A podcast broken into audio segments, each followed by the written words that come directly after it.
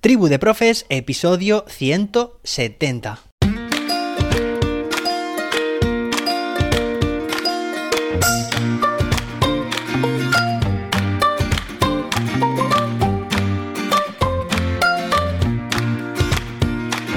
Hoy es viernes, día 9 de septiembre de 2022. Hoy se celebran tantas cosas. Mirad, tenemos el Día Mundial de la Agricultura, el Día Mundial del Vehículo Eléctrico, Día Internacional de la Belleza, Día Internacional del Tester o probador de software. Hoy además terminamos la semana, ya lo sabes, así que espero que tengas un fantástico fin de semana, que descanses, que desconectes, como siempre te digo, que recomiendes este podcast si te gusta a otros y a otras docentes y que lo valores con 5 estrellas en tu app de podcast la que estés utilizando. Recuerda que ya puedes matricularte a mi curso online Crea tu ABP. Entra en cursos.jose-david.com. Hoy seguimos leyendo el decreto el título tercero, capítulo también tercero, la promoción.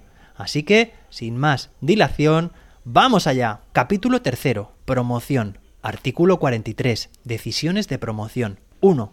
Al final de cada ciclo, el equipo docente debe adoptar las decisiones relativas a la promoción del alumnado de manera colegiada y tomar especialmente en consideración la información y el criterio del tutor o la tutora. En cualquier caso, las decisiones sobre la promoción se tienen que adoptar a la finalización de los cursos de segundo, cuarto y sexto y esta tiene que ser automática en el resto de cursos de la etapa.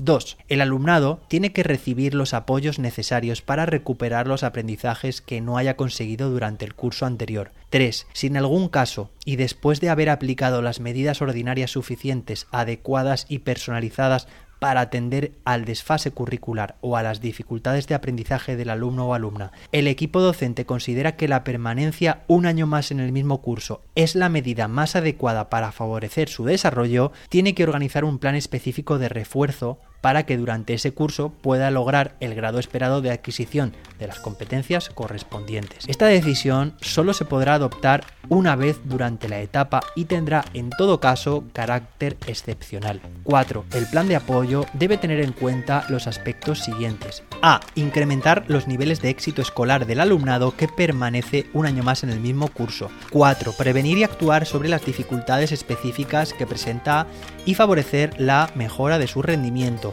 C. Mejorar sus perspectivas escolares reforzando su autoestima a través de la mejora en las diferentes áreas del currículo.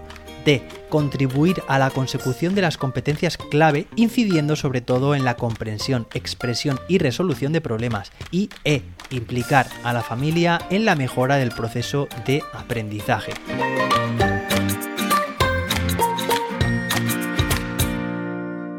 Recuerda que ya puedes matricularte a mi curso online Crea tu ABP. Entra en cursos.jose-david.com.